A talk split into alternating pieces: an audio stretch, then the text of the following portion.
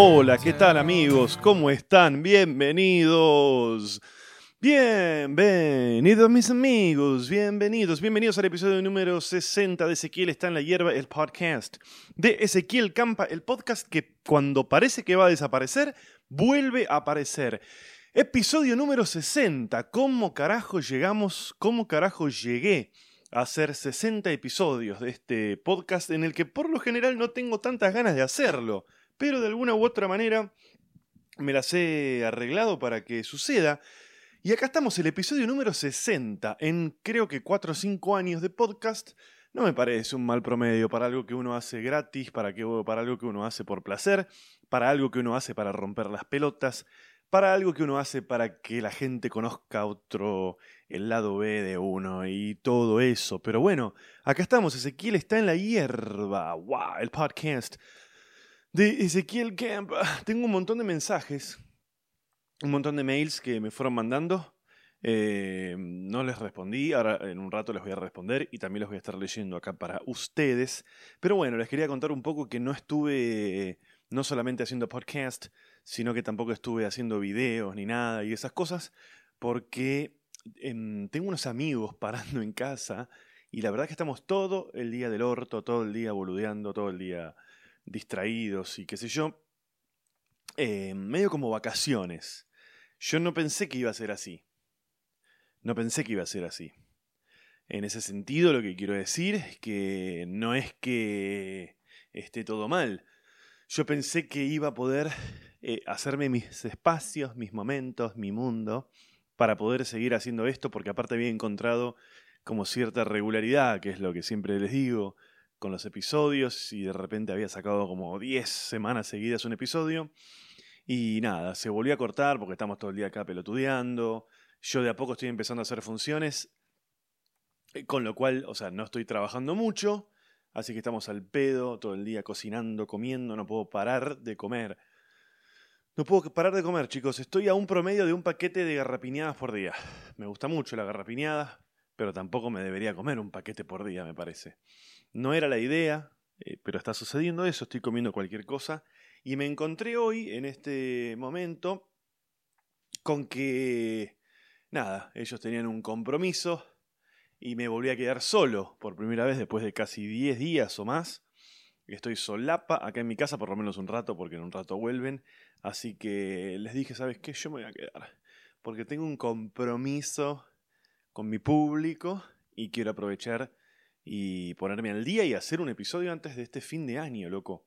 Fin de año 2020, episodio 60. Todos números redondos. Por alguna razón son números redondos.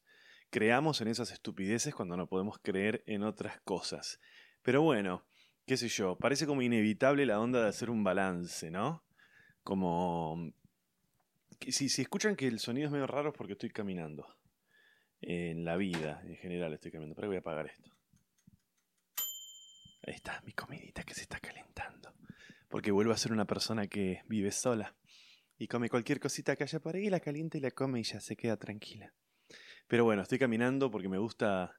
Hace un par de episodios que estoy haciendo como esta onda de caminar con el micrófono por todos lados. Y me da como una cosa más escénica que me gusta más que, que estar sentado, o por lo menos hoy me gusta más que estar sentado. Como les decía, es medio como inevitable no hacer un balance de este año, ¿no? En particular, el mío fue, creo que el de todos, fue un año rarísimo, un año muy intenso, no en el sentido de, de, intensidad en tanto cosas que hacer, pero sí fue un año muy dinámico, podríamos decirle, ¿no? Obviamente que atravesados por esta merda del COVID y la pandemia y quedarnos en cuarentenados adentro.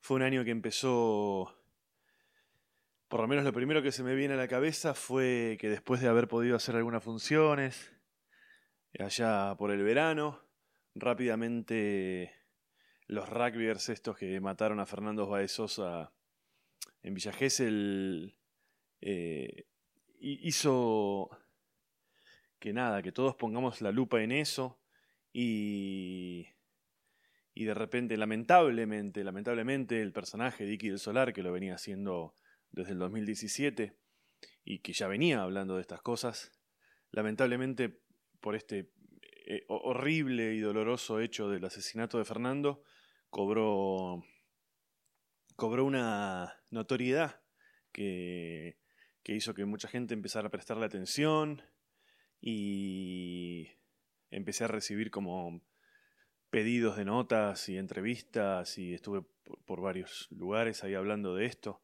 y, el personaje empezó a llegar a, muchísima gente. Dejó de ser una cosa como medio de nicho como era antes, que yo hacía y, había como un pequeño grupo de gente a la, que le gustaba o, gente que ya entendía todo esto del rugby y ya me decía las mismas cosas que me dicen ahora, pero obviamente que eran muchos menos. Y y, después de eso, bueno, eh, allá por marzo, eh, yo pasé a hacer funciones ahí en, en el Teatro Chacarerian, en Palermo.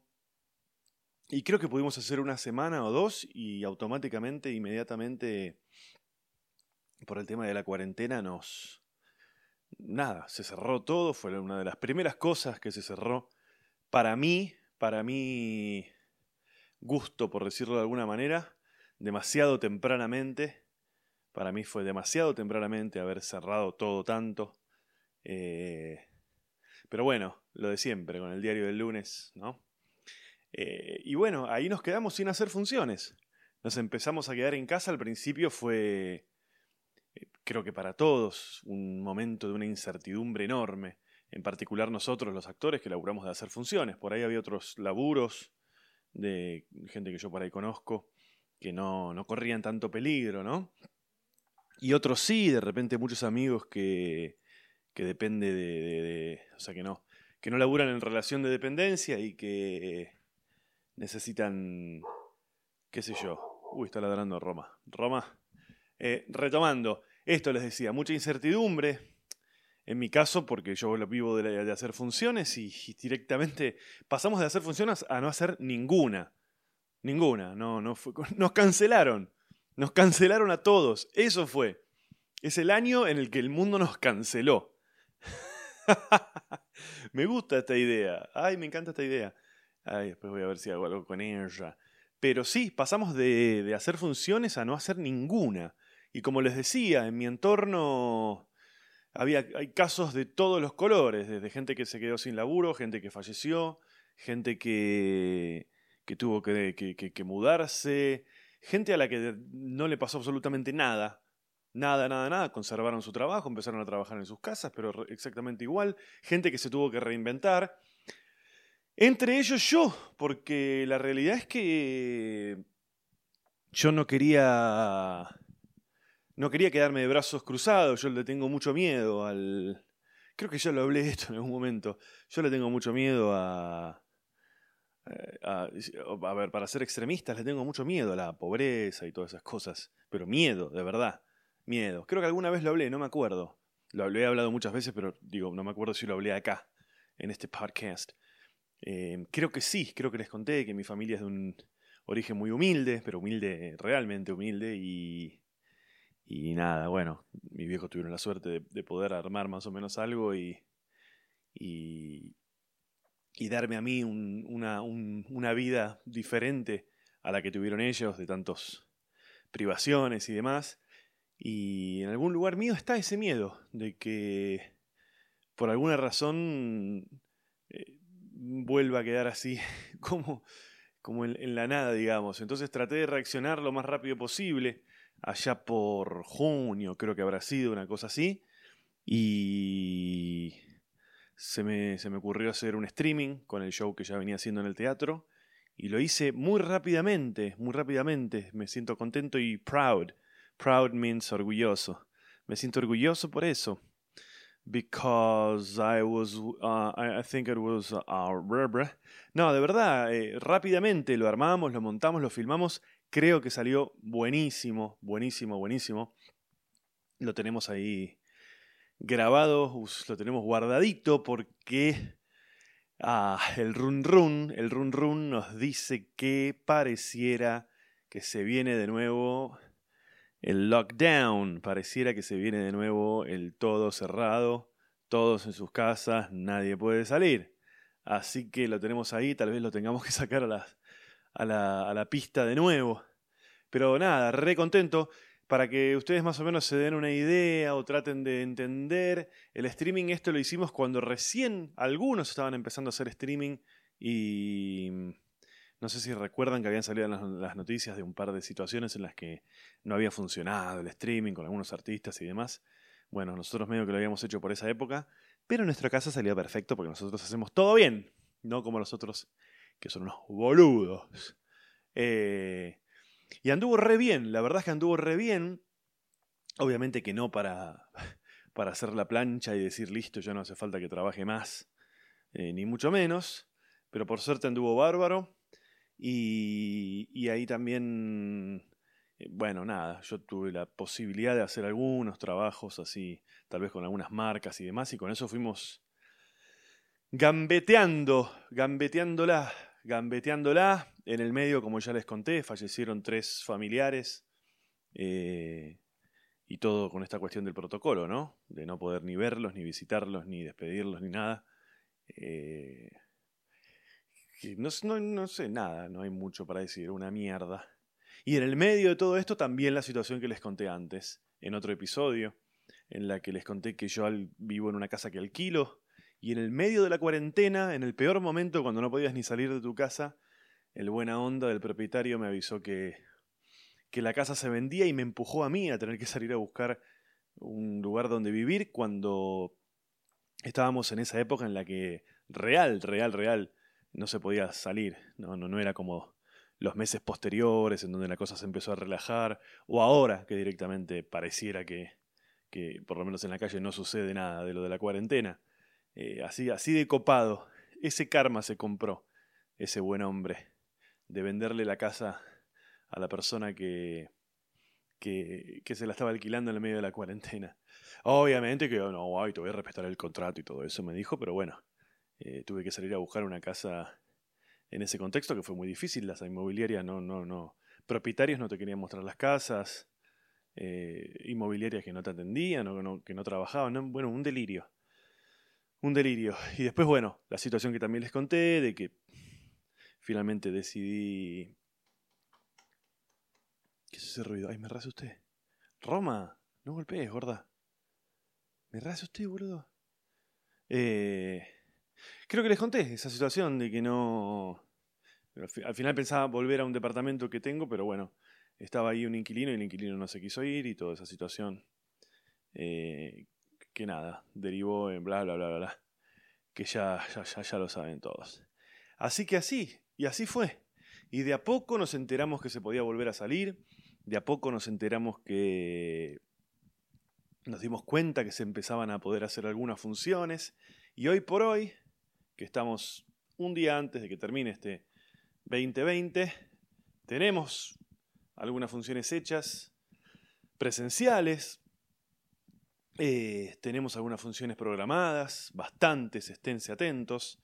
A los interesados les cuento que en la primera quincena de enero voy a estar haciendo funciones en Capital, voy a estar haciendo funciones en Pinamar, en Mar del Plata, en Quilmes, en el Palomar y otros lugares, así que estén atentos.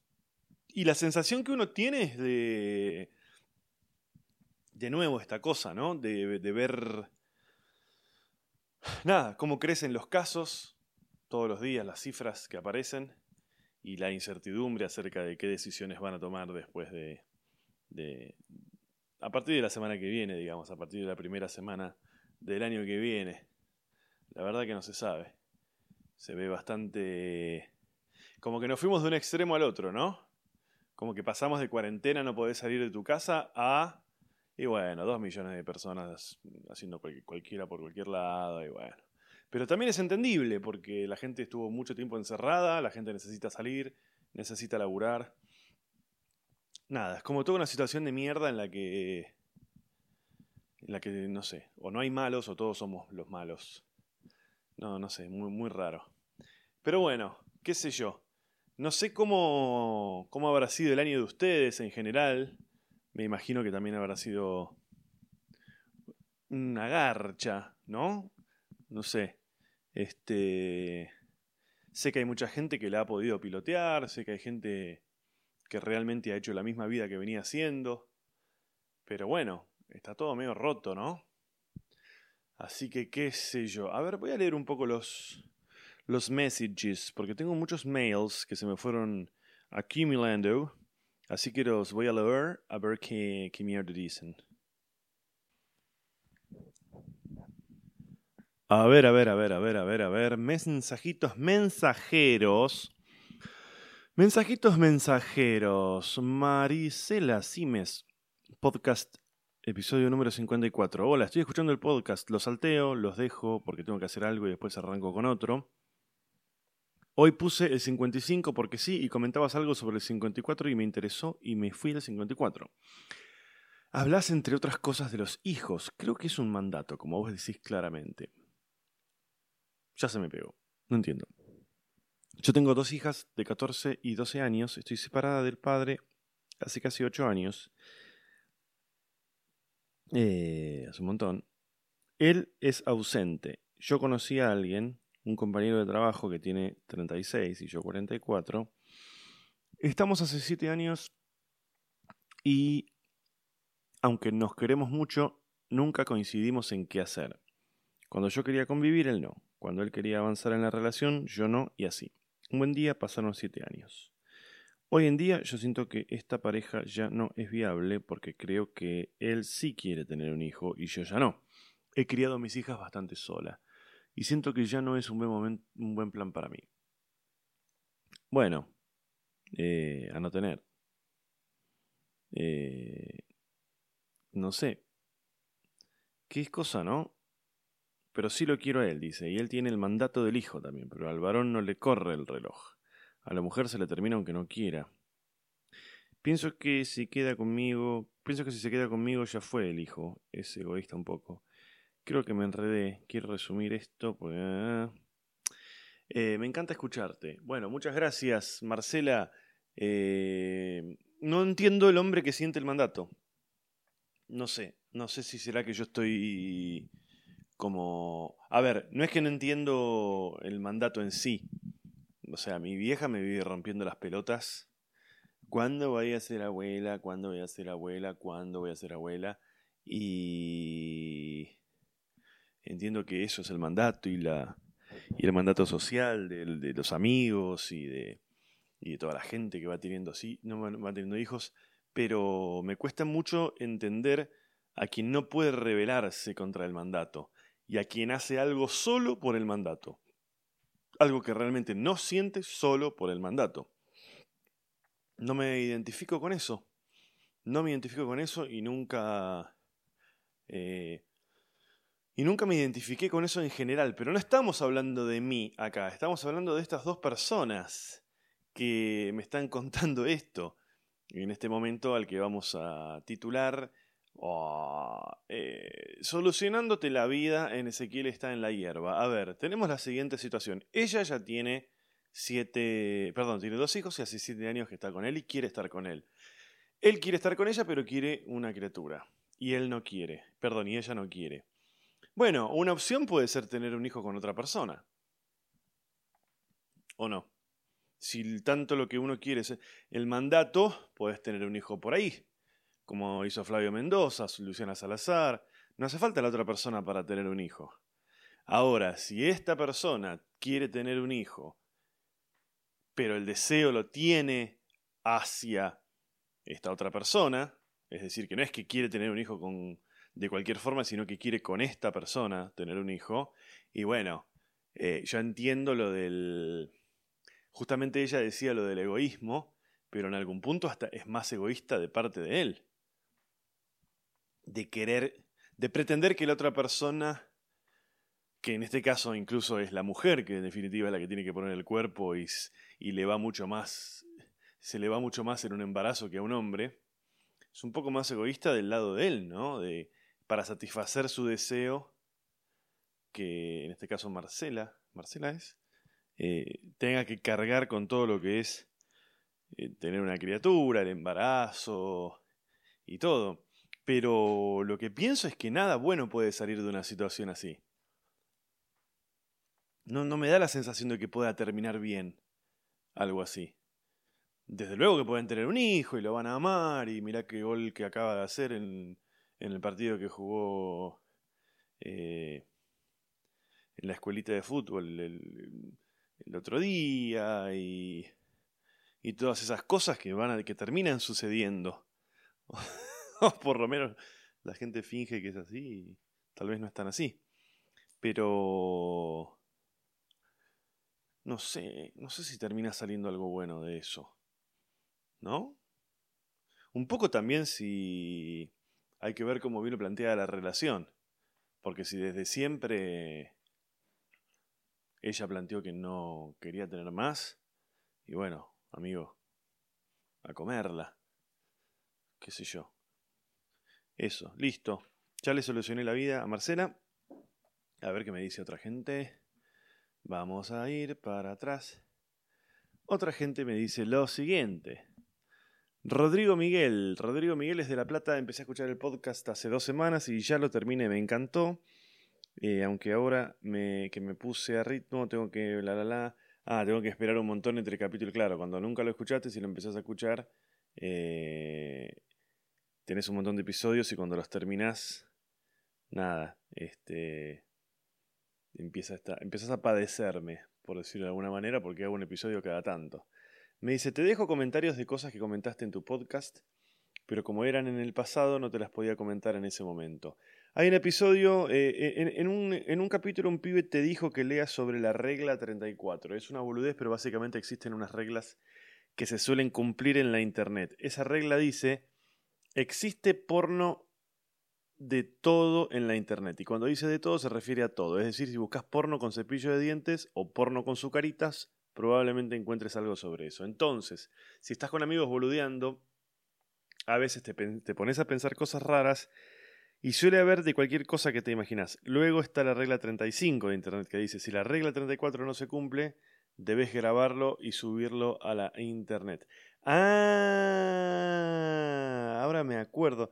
Claro, la regla, la regla 34 indica, por lo que estoy acá entendiendo, que existe todo tipo de pornografía, por más perverso, por más loco que te parezca, si lo googleás, si lo buscas, hay porno de absolutamente cualquier cosa, de gente cogiéndose sillones, ventiladores, lo que sea. Y la regla siguiente, la regla número 35, dice que si llegas a encontrar alguna práctica sexual, o si te llega a ocurrir una práctica sexual y no la encontrás, estás obligado a practicarla, filmarla y subirla a internet. Lo que no me queda claro es quién. ¿Quién dice que esto es así? ¿Qué es como una cosa... ¿Quién te aparece? Mark Zuckerberg y te dice, googleaste sobre gente que se coge cables y no encontraste nada y no lo subiste. Este virus es para vos. No sé muy bien cómo es. Me parece que hay gente que anda con ganas de subir videos cogiéndose lámparas y entonces inventó estas reglas, ¿no? Como tipo, uy, ¿sabes lo que pasa? Estuve buscando gente que se coge telescopios y como no encontré, y bueno, me tuve que, tuve que coger este telescopio y lo tuve que subir, loco, no, no me quedaba otra, no me quedaba otra. Eh, bueno, las reglas. ¿Qué más dice? Rodrigo Miguel, que no tiene apellido. La otra que dice es, eh, eh, ¿eh? En el último capítulo, un escuchante te comentó que ampliaste el lore de tu personaje, Dicky del Solar. ¿Qué es el lore? Y vos comentaste que no conocías la expresión. Ah, ahí está. Lore es algo así como el universo conocido de un personaje, parejas y relaciones. Por ejemplo, primero existió Superman y conocimos que era de Krypton y lo adoptaron unos granjeros. Sacan 100 cómics así y de repente uno saca un nuevo cómic que se llama Supergirl y que es la prima de Superman. Lo que hicieron ahí fue expandir el lore. Muy bueno mensaje de Rodrigo Miguel, que claramente es un nerd que nos está explicando un montón de cosas. Seguramente es nerd y debe tener 40 años menos que yo. Ah, o sea que el lore es cuando amplias el universo, claro. Entonces, en ese sentido, yo lo fui haciendo de a poco con Dicky del Solar. Tal vez al principio fue cuando apareció Tony Benavides, después cuando apareció el Toro Williams, y después pasaron muchos videos hasta que apareció Pobre del Solar, Joan Manuel Solar, y después apareció eh, Feli del Solar, que es la novia de Dicky del Solar, que tiene el mismo apellido que él. Les tengo que contar una cosa, chicos. Eh, a mí, por un lado, me da mucha vergüenza el comediante que se ríe de sus propios chistes. Pero por otro, a mí hay cosas en particular de Dicky del Solar que me causan tanta gracia que siento como que lo observo de afuera, como que si fuese otro el que lo, el que lo hace, y de verdad me causa mucha gracia. Mucha gracia. Es un lugar totalmente pedante, este, ¿no? De decir, de decir esto, pero yo a veces lo veo y veo a Joan Manuel Solar. Y me causa mucha gracia que la novia se llama Feli, Felicitas del Solar, se llama igual que él porque son primos. Me causa mucha gracia. Ay Dios. Bueno, muchísimas gracias Rodrigo Miguel. Estate atento porque van a aparecer nuevas cosas que desconozco mientras hable. Así que estate atento para, para ir respondiéndomelas. Bueno, ahí ya leímos a... Uy, se me fue la otra. ¿Cómo se llamaba la otra? No, ahí está. No, ahí está. No, ahí está. No. Ah... Bueno, ahora voy a fijarme. Eh... Esto lo dejamos así acá. Esto lo dejamos así. Rodrigo Miguel. Eh, hola, te escribo desde Paraguay. Esto me dice Rojas Acosta Orlando Daniel. Te sigo desde la época de Campa Pichot. Qué bueno. No como fan, pero cada tanto veía tu nuevo material. Bueno, gracias por tomarte el trabajo de, ¿no? Escuché los últimos podcasts y me gustó especialmente el de Maradona. Mi abuelo falleció dos años atrás y era fanático del fútbol. Vio a Pelé y a Maradona jugar. Wow. Eh, cuando murió el Diego, sentí que una parte de mi abuelo se fue. Un sentimiento muy boludo, pero me identifiqué con lo que dijiste. De alguna forma formaba parte de nuestras vidas, como un recuerdo de algo o de alguien y ahora ya no está. Bueno, para los que no lo escucharon, el podcast, el podcast de Maradona es el que tiene el número. ¿Es el último o hice otro después? Me parece que hice otro después. ¿Dónde está? es esto? está ordenado así? Eh, todos los episodios. Ah, está ordenado para el orto acá en Spotify. ¿Por qué? Eh, ah, lo ordenó mal. No, el, el 58 es el de Maradona. Y el 59 es el siguiente. Sí, bueno, escúchenlo. Ahora voy a ver por qué le pasa en Spotify, que está todo mal ordenado. Eh, eh, bien, también dice, me llamó la atención lo del contexto para interpretar situaciones, declaraciones, el humor y cuál es su rol del comediante. Bueno, tanto no me acuerdo. Conozco más o menos tu línea humorística y por ser de donde soy entiendo perfectamente a lo que te referís. No podemos vivir ofendidos, en todos lados hay estereotipos despectivos hacia otras nacionalidades. Fernando de Sosa era hijo de paraguayos y siempre te escucho recordarlo, aun cuando la mayoría se olvidó de ese caso. Por último, soy más fan de Mamá Campa que tuyo. Disculpa, te lo tenía que decir. Le pasa a mucha gente, ¿eh? Hay mucha gente que es más fanática. Oh, oh, uy, la puta madre, se me cayó la cosa, esta mierda que graba. Se me está cayendo mucho últimamente. Uy, de hecho se dobló un poco. No te ha pasado nada, ¿no, aparato? Porque me saliste bastante caro. Bueno, no parece que le haya pasado nada. Eh, hay mucha gente que es fanática de mi. más fanática de mi madre que, que de lo, que hago yo. Este año, obviamente, no, casi no pude hacer nada con ella, porque ella, yo les conté que vive en un geriátrico y por protocolo no la podemos sacar, no la podemos visitar ni nada. Así que el único contacto que tuve este año fue a través de, de alguna, de alguna videollamada. De verdad, es muy difícil. Tuve una, tuve una discusión el otro día, porque quería salir ella para Navidad, y no entendía por qué no. No, mi vieja no está, eh, digamos, chiflada ni desconectada de la realidad, sabe perfectamente todo, está totalmente, totalmente lúcida, 100% lúcida. Pero estaba encaprichada para Navidad, se encaprichó con que quería salir. Yo la entiendo, está ahí embolada todo el día, no sé, pero. Pero cuando le dije que. que no, que no la iba a sacar porque yo no quería ser responsable de que le pasara nada, me dijo, vos nunca te hiciste responsable de ser mi hijo.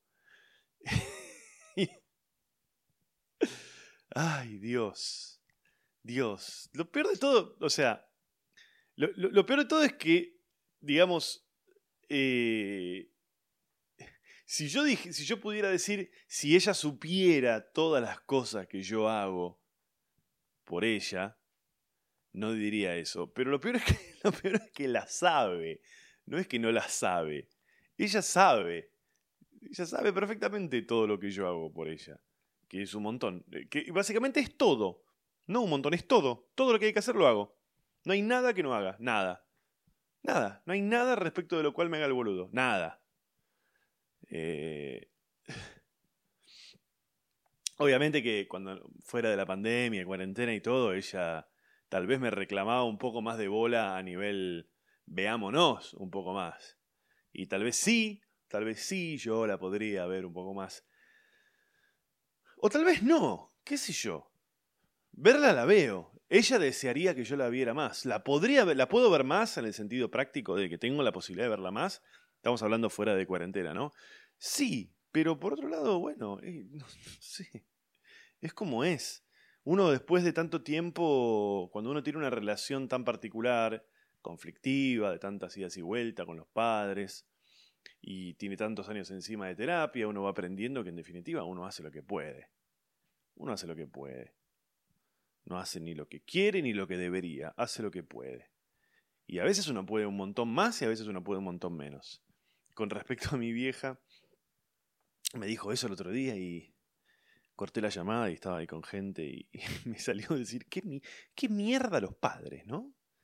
¿Cómo puede ser? ¿Cómo puede ser? esperemos que haya un salto generacional enorme de, por ahí, porque yo escucho estas historias, las escucho de todos los colores, de parte de, mis amigos y qué sé yo, y, y siempre digo, espero que haya un salto generacional enorme entre lo que comentamos de nuestros padres y, y, este, y, lo que pensamos nosotros, ¿no? Yo no sé si nuestros viejos cuando no eran padres padecían las mismas cosas con sus padres, pero pero no aprendieron nada. Por ahí comentaban esto mismo, qué sé yo, mi viejo también tenía quilombos con su, con su viejo, eh, otros tipos de quilombos. Y lo que pienso es, eh, ¿aprende uno algo? O si yo tuviese hijos, sucedería lo mismo y con mis hijos sucedería lo mismo que con mis nietos, etc. ¿No? Supongo que en algunos casos sí y en otros casos no. No, no entremos en detalles, chicos. Bueno, muchas gracias. Este mensaje de Rojas Acosta Orlando Daniel. Ahora lo voy a escuchar, no, perdón, lo voy a lo voy a responder. Para que vean que respondo, chicos. Vamos, epa, callate, Roma. Callate, Roma. A ver. Eh, Manita Feria, bueno, esta es Samantha. Samantha, le mando un saludo, que fue la que me ayudó en su momento a hacer las. Las, este. Las tazas de Dicky del Solar, que todavía quedan algunas, pueden entrar ahí en Casa Fight. Fight se escribe F-I-G-H-T Fight como pelea, Casa Fight, que es este, la marca con la que hicimos las, las tazas. Eh, bueno, me manda un saludo, me manda un saludo, después se lo voy a responder también. ¿Qué más tenemos? Marcela Simes. Ah, Marcela Simes es la que leí recién. No, me parece que no tenemos más mensajes, chicos. Eh... Ay, no tenemos más mensajes. Bueno, ya saben que me pueden escribir ezequielcampa.gmail.com. Ahí me escriben, me comentan. Háganlo, porque si no se me van las pocas ganas que me quedan de hacer esto, se me van, se me van yendo. ezequielcampa.gmail.com. Espero poder retomar. Me había llevado, estuve en Mar del Plata haciendo funciones hace, no sé, 10 días. Y me llevé todos los equipos para hacer esto. Y tengo una capacidad para perder el tiempo, chicos espectacular, pero espectacular, ¿eh? Te pierdo el tiempo, te hago mierda tres días seguidos y vos decís, no hice nada. Pero el problema, ¿saben cuál es el problema? Que no la paso bien en el sentido, o sea, no es que la paso mal y lo estoy padeciendo, pero me lo padezco. No me relajo y digo, me, no digo me chupa un huevo, estos tres días los tiro a la basura Si fuese así estaría todo bien, pero te juro que después me quedo con culpa, me quedo con la sensación de que debería... El mandato. el fucking mandato. Algunos tienen el mandato para tener hijos, yo tengo el mandato para grabar episodios del podcast, ¿ok? Pero me llevé los equipos a Mar del Plata, estuve casi dos días, que justamente me sirvieron, porque como les decía antes, eh, están estos amigos acá en casa que hacen que esté todo el tiempo distraído eh, y no pueda por ahí mm, juntar energía para, para dejar de pelotudear y ponerme a hacer alguna cosa. Y dije, bueno, Mar del Plata, me lo llevo todo. Y me pasé el micrófono, el grabador, las cables, la compu, todo hasta Mar del Plata. Y estuve dos días tirado en la cama y como haciendo otras cosas. Siempre hago cosas, pero soy muy de hacer... A ver si si, si se identifican con esto. Soy muy de inventarme cositas para hacer...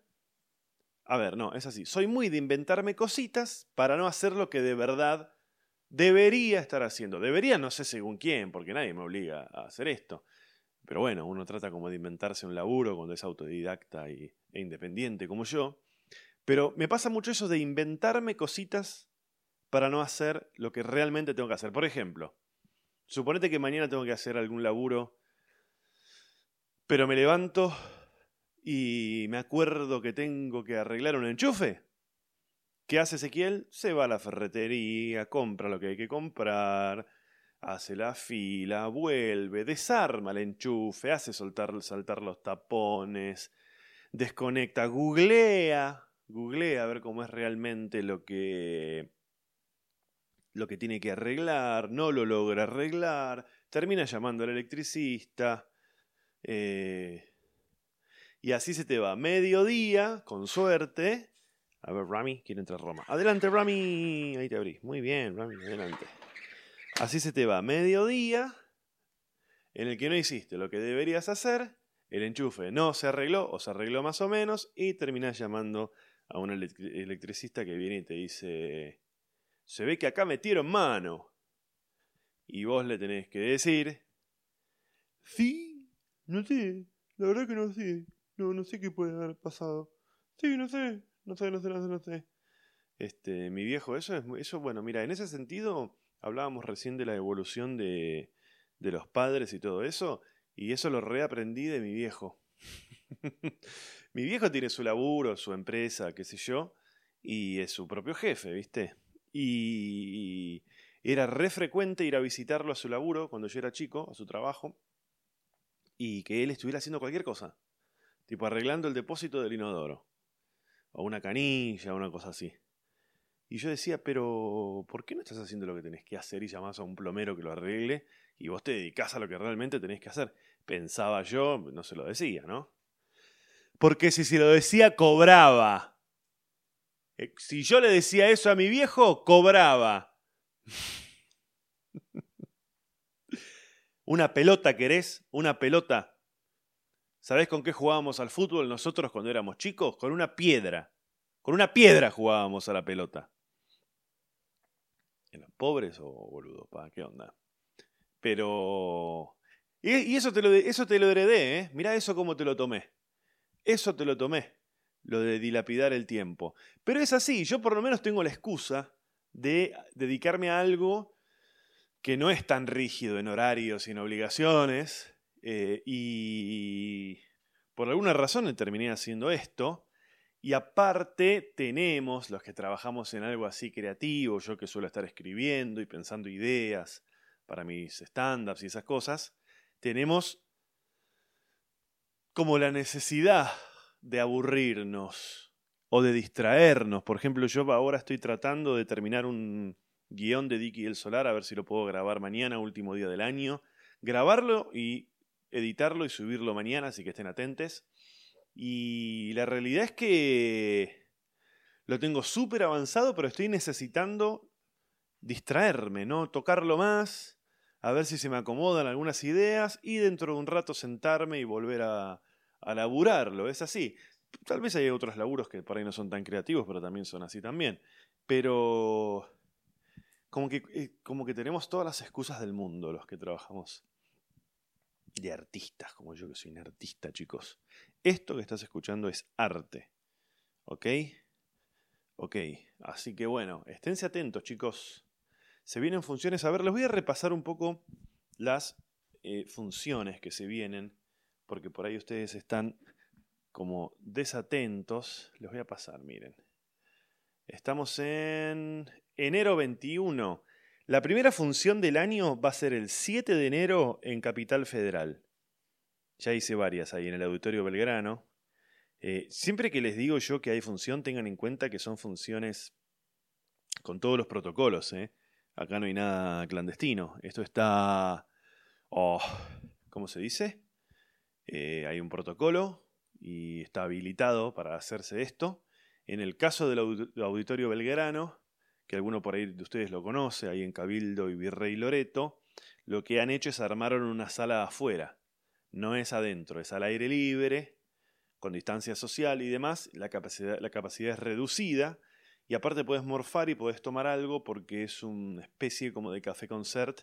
Si conocen el lugar, vieron que cuando uno entra hay como una gran esplanada, como un patio. Bueno, ahí afuera armaron al aire libre esta sala que les estoy diciendo. Esto va a ser el 7 de enero, que es jueves. Esténse atentos. Con respecto a todas estas funciones, esténse atentos porque las capacidades están muy reducidas por protocolo, así que se agotan rápido las entradas. Eso va a ser el jueves 7 de enero, que es el jueves de la semana que viene. Al día siguiente, el 8, Ezequiel agarra la ruta 2, evitando las multas, y se va hasta Pinamar y va a estar haciendo ahí su función en el Teatro La Torre, un teatro en el que laburé hace muchísimos años y nunca más volví. Así que voy a estar el 8 de agosto, de, de agosto, el 8 de enero ahí en Pinamar. Y al día siguiente, al día siguiente, mira, voy a estar en Mar del Plata. Me voy de Pinamar a Mar del Plata, voy a estar en el Teatro Roxy. Eso va a ser el 9 de enero. Siguiente semana, el 14 voy a estar en Banfield, el 15 de nuevo en Capital, en el Auditorio Belgrano, y el 16 en Palomar. No les voy a decir más hacia adelante muchas especificaciones porque se van a marear y no sé si les importa. Pero bueno, en la segunda quincena de enero se viene más Capital, más Quilmes, más Mar del Plata, más Pinamar. Así que Esténse muy, muy, muy atentos en ezequielcampa.com.ar, van a encontrar el tema de cómo son las entradas y los horarios y todo eso. Sepan que es con protocolo, con alcohol en gel, con distanciamiento. Las entradas por lo general se venden solo online porque uno de los requisitos del protocolo es que no haya boletería, ni gente acumulándose, ni filas, ni, intercambio de dinero y eso, así que compren todo online y mi consejo es que lo hagan porque parece que se va a cerrar todo de nuevo, como les dije antes. Entonces tomemos un poco de aire y veamos si no hacemos esa, ¿no? La de la de tratar de ver algo, de hacer alguna en estos tiempos, que si bien no lo recomiendan, claramente está sucediendo, porque yo creo que en enero, chicos, en enero nos vuelven a meter en la jaula y se acabó lo que se daba. Che, bueno, no lo quiero estirar mucho más. Voy a empezar a despedir.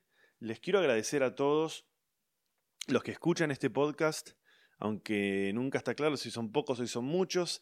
Hemos tenido picos de muchos oyentes, hemos tenido otros en los que no tanto.